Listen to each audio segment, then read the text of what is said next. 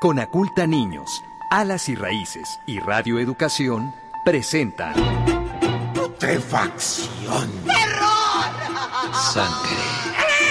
Fantasma. Monstruos. Sombras.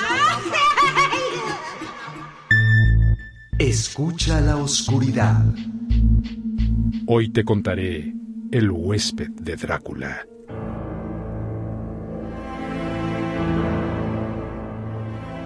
Estamos a las afueras de un pueblo alemán a finales del siglo XIX.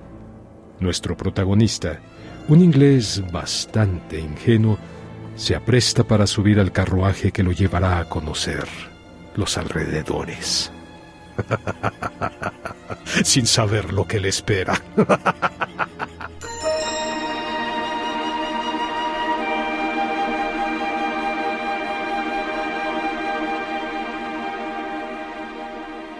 A punto de iniciar mi paseo, la dueña de la posada, seguida de su hija mayor, bajó corriendo hasta el carruaje y me dijo en un inglés bastante parecido al alemán.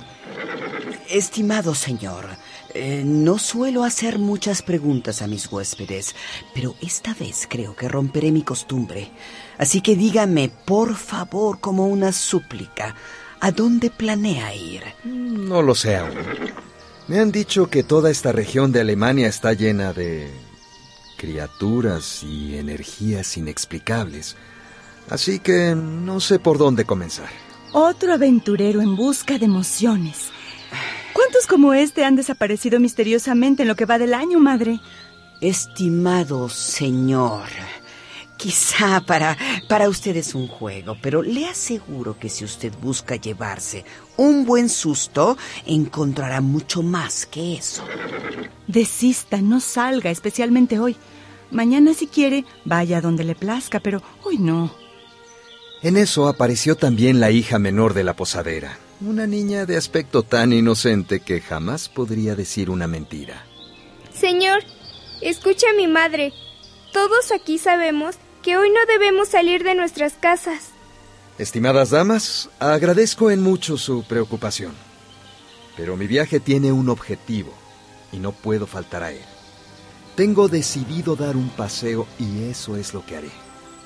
Eso les respondí y con mucho ánimo subí al carruaje y mi cochero, aunque no muy convencido, tomó su lugar para llevarme. En eso, la hija mayor de la posadera se acercó al cochero y le dijo, Johan, no olvides estar de regreso antes de la puesta del sol. El viento del norte sopla, habrá tormenta, pero estoy segura que no se retrasará, ¿verdad? Ya, Mañer.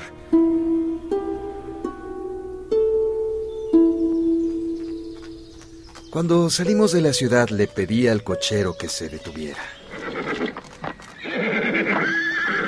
Dígame, Johan, ¿qué noche es hoy? Walpurgisnacht.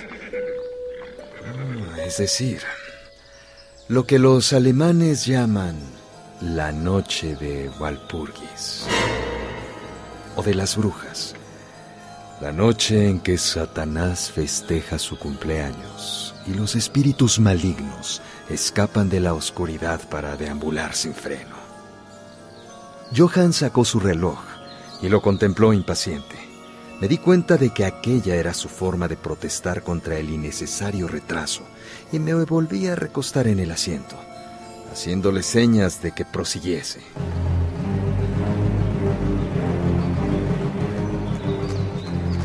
Mientras viajábamos, vi un camino que parecía poco transitado que se hundía en un pequeño valle. Parecía tan invitador que le ordené a Johan que se detuviera. Y cuando lo hubo hecho, le dije que bajase por allí. Nein. No, no. Ese camino, señor. Disculpe. Ese camino, nein, nein. Me dio toda clase de excusas y se persignó con frecuencia. Esto de alguna forma excitó mi curiosidad. Así que al final le dije, bueno, Johan, no le diré que venga si no lo desea, pero cuénteme por qué no quiere hacerlo. Walpurgisnacht. Hoy, la noche de las brujas, hoy, hoy. Mientras hablábamos, escuchamos un sonido que de verdad me hizo perder el habla. Era el aullido de un lobo. Se escuchó muy lejos, pero los caballos se mostraron inquietos y le llevó bastante tiempo a Johan calmarlos. Suena como lobo, pero no, no se ve ninguno. Dije mientras acariciaba los caballos tratando de calmarlos. Mientras oscuras nubes comenzaron a pasar rápidas por el cielo, el sol desapareció y una bocanada de aire frío sopló sobre nosotros. La tormenta de nieve venir. Luego, miró de nuevo su reloj y subió al pescante como si hubiera llegado el momento de proseguir nuestro viaje. Pero yo me sentía un tanto obstinado y no subí. Hábleme del lugar al que lleva este camino, le dije, y señalé hacia abajo. El pobre Johan se persignó de nuevo y murmuró. ¿Qué camino lleva al pueblo maldito? Entonces, hay un pueblo. No, no, no, Nine. Nadie vive allá. Hace cientos de años. Pero dijo que había un pueblo. Ah, ya, había. ¿Y qué pasó? Hace varios siglos se oían ruidos bajo la tierra y cuando abrieron las fosas hallaron a los hombres y mujeres con aspecto de vivos y las bocas rojas de sangre. Y por eso todos huyeron a donde los vivos vivían y los muertos estaban muertos y, y no, no otra cosa. Mientras avanzaba en su narración, se iba asustando más y más. Y finalmente, en una agonía de desesperación, me ordenó que subiera al vehículo. Mi sangre inglesa hirvió ante esto, y echándome hacia atrás dije, ¿Tiene usted miedo, Johan? Ah, regrese. Yo volveré solo. Un paseo a pie me sentará bien. Señalé el camino de regreso a Múnich y repetí, regrese, Johan. La noche de Valpurgis no tiene nada que ver con los ingleses. Los caballos estaban ahora más inquietos que nunca, y Johan me imploraba que no cometiera tal locura. Me daba pena, parecía sincero. No obstante, no pude evitar el echarme a reír, y me di la vuelta para bajar por el camino hacia el pueblo maldito.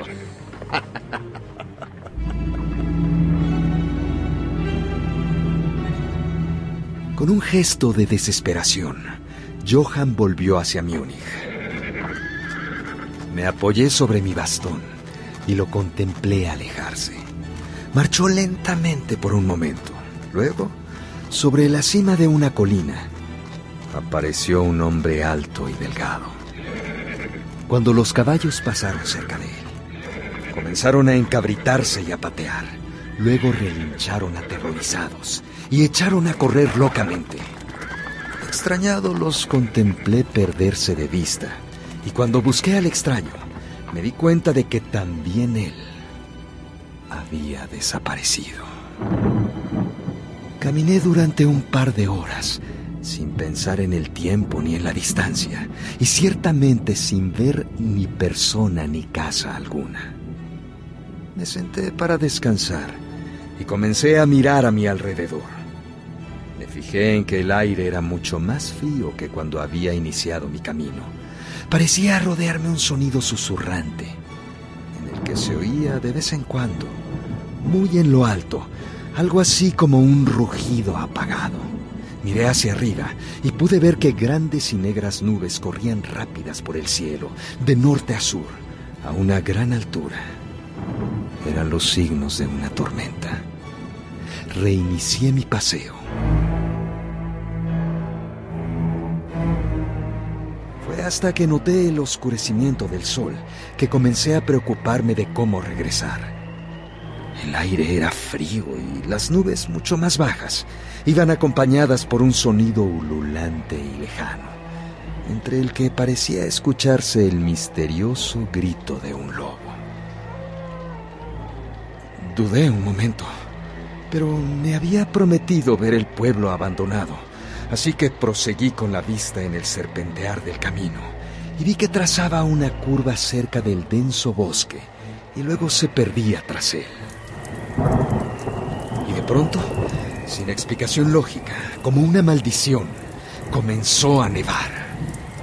Pensé en los kilómetros de terreno abierto por los que había pasado y me apuré a buscar cobijo en el bosque. A mi alrededor se veía una brillante alfombra blanca.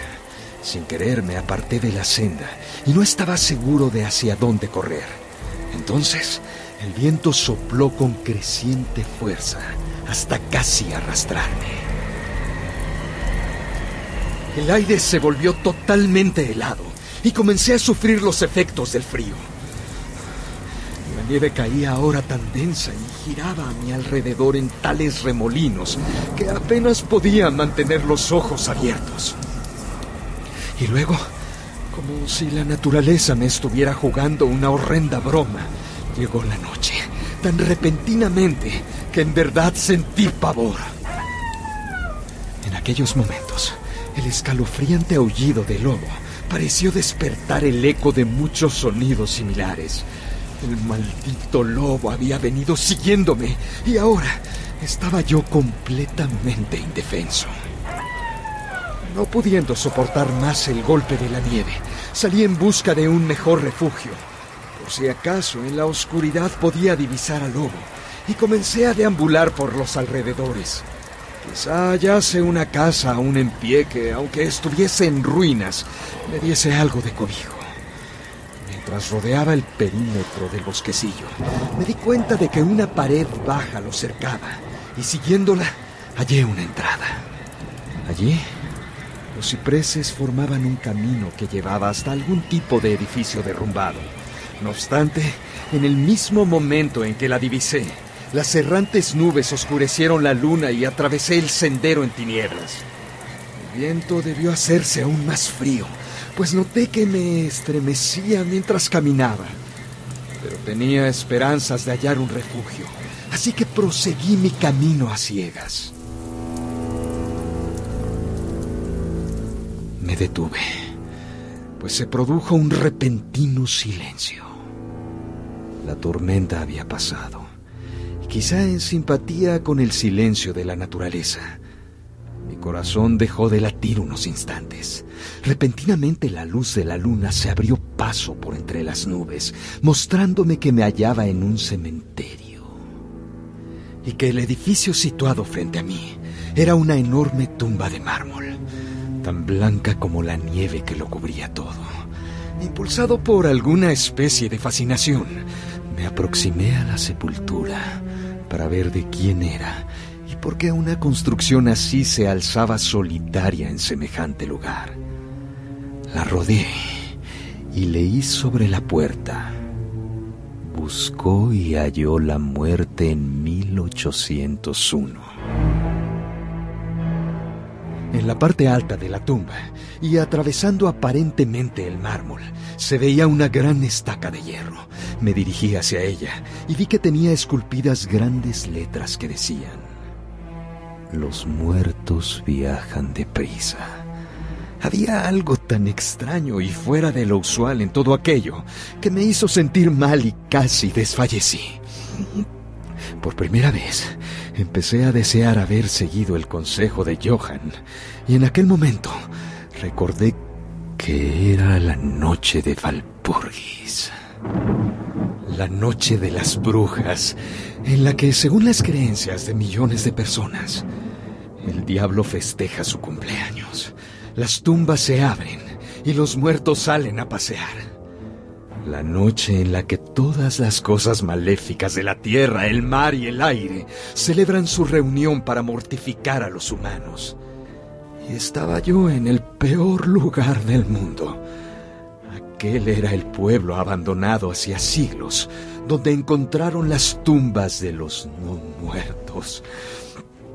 Y, y en ese lugar me encontraba solo, sin ayuda, temblando de frío, fue necesaria toda mi filosofía y todo mi coraje para no derrumbarme de terror. Y entonces el suelo se estremeció. Como si miles de caballos galopasen sobre él. Y esta vez la tormenta soltaba no nieve, sino enorme granizo que cayó con tal violencia que parecía lanzado por los demonios. Eran piedras de hielo que aplastaban hojas y ramas y que doblegaban a los cipreses, como si en lugar de árboles hubieran sido espigas tiernas. Al primer momento, corrí hasta el árbol más cercano, pero pronto me vi obligado a abandonarlo y buscar el único punto que parecía ofrecer refugio. La profunda puerta dórica de la tumba de mármol. Allí, acurrucado contra la enorme puerta de bronce, conseguí una cierta protección contra el granizo. Pero al apoyarme contra la puerta, esta se abrió hacia adentro. Incluso el refugio de una tumba era bienvenido en medio de aquella embrujada tempestad.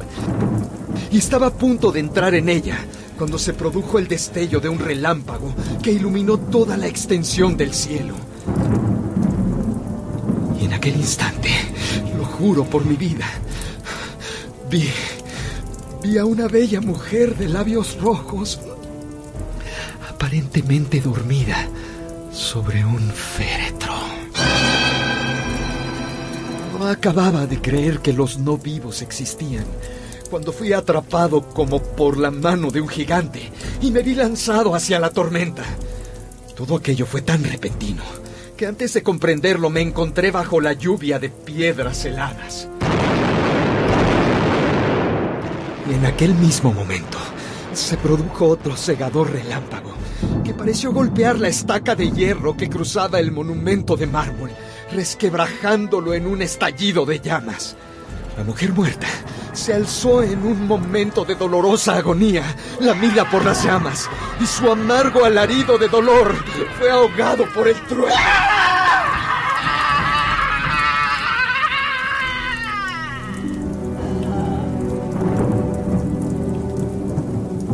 La última cosa que recuerdo fue esa horrible mezcla de sonidos y a los cuerpos sin vida rodeándome como si las tumbas hubieran dejado salir a los no muertos.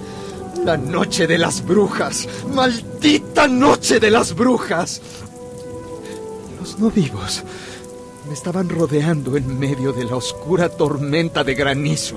Y entonces, a punto de ser sujetado por ellos, perdí el conocimiento. Después de mucho, desperté. Era como una pesadilla. Un enorme peso sobre mi pecho me impedía respirar. Entreabrí los ojos.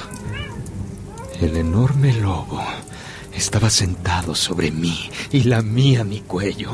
¡Qué visión espantosa! No tuve fuerzas para quitármelo de encima. De pronto, a lo lejos, en mitad de la noche, ¡Vamos! ¡Allá está! buscándolo! ¡Sigan al capitán! ¡Suelten a los perros! ¡Allá! ¡Allá está, capitán! Pero, ¿qué es esa maldita cosa que tiene sentada sobre el pecho? ¡Dispárenle! ¡Que alguien le dispare! En el último momento, alguien entre los árboles disparó a la bestia. No sé si le dio, pero al menos la ahuyentó. Luego fue apareciendo un grupo de soldados con antorchas que habían ido en mi búsqueda. Mientras se aproximaban, traté de moverme, pero no lo logré. Aunque podía ver y oír todo lo que sucedía. Dos o tres soldados saltaron de sus monturas y se arrodillaron a mi lado. Uno de ellos alzó mi cabeza colocó su mano sobre mi corazón. Está vivo. Súbelo a tu caballo. Rápido. Este no es lugar para quedarse. Y menos en esta noche. ¿Qué? ¿Qué era lo que tenía sobre... sobre el pecho? Un lobo o algo así. Juro que le vi, pero a estas cosas hay que dispararles con balas benditas. Que si no, no mueren. Debí dormir todo el camino de regreso. Desperté hasta que los soldados me bajaron a las puertas de mi hostal. Salieron entonces la dueña y sus hijas. ¡Ay, gracias a Dios! ¡Lo hallaron vivo! Le dijimos que no saliera esta noche. Esta noche menos que ninguna. Miren en qué estado lamentable ha regresado este pobre hombre.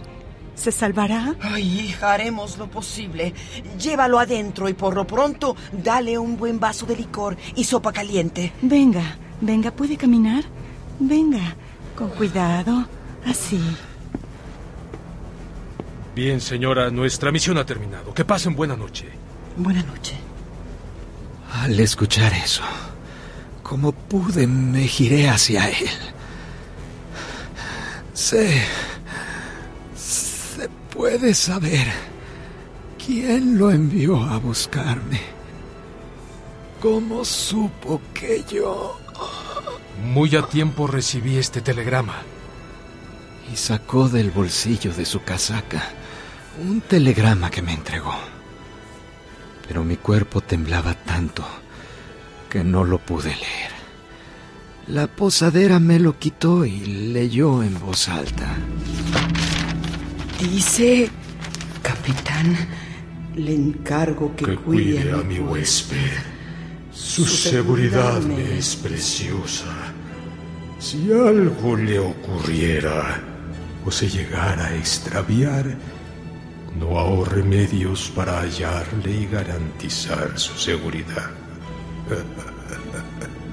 es inglés y por lo tanto aventurero a menudo hay peligro con la nieve, los lobos y la noche.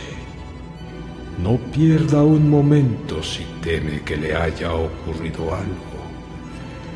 Respaldaré su celo con mi fortuna. Lo ha enviado Drácula. Me leían el final del telegrama cuando la habitación pareció girar a mi alrededor. Y si la hija de la dueña no me sostiene, creo que me hubiera desplomado. ¡Cuidado! Había algo tan extraño en todo aquello que me pareció ser el juguete de fuerzas muy poderosas, y esta sola idea me paralizó. Ciertamente me hallaba bajo alguna clase de protección, desde un lejano país había llegado justo a tiempo. Un mensaje que me había salvado de los no muertos, de la congelación y de las mandíbulas del lobo. Pero, ¿por qué Drácula se interesaba tanto en mí? Así fue como aquel joven se sintió agradecido con Drácula, sin saber que los planes de éste eran adueñarse por completo de su vida. Pero esa, esa es otra historia.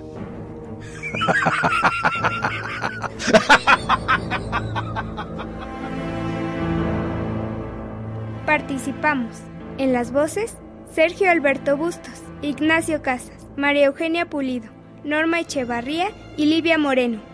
En la producción, Alejandro Ramírez, Oscar Guerra y Olga Durón.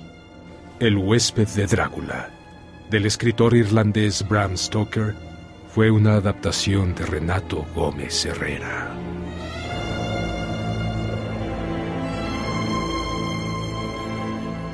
Si te gustó esta historia del autor irlandés Bram Stoker, entonces no te puedes perder la famosa novela Drácula. Escucha la oscuridad. Una producción de Conaculta Niños, Alas y Raíces y Radio Educación.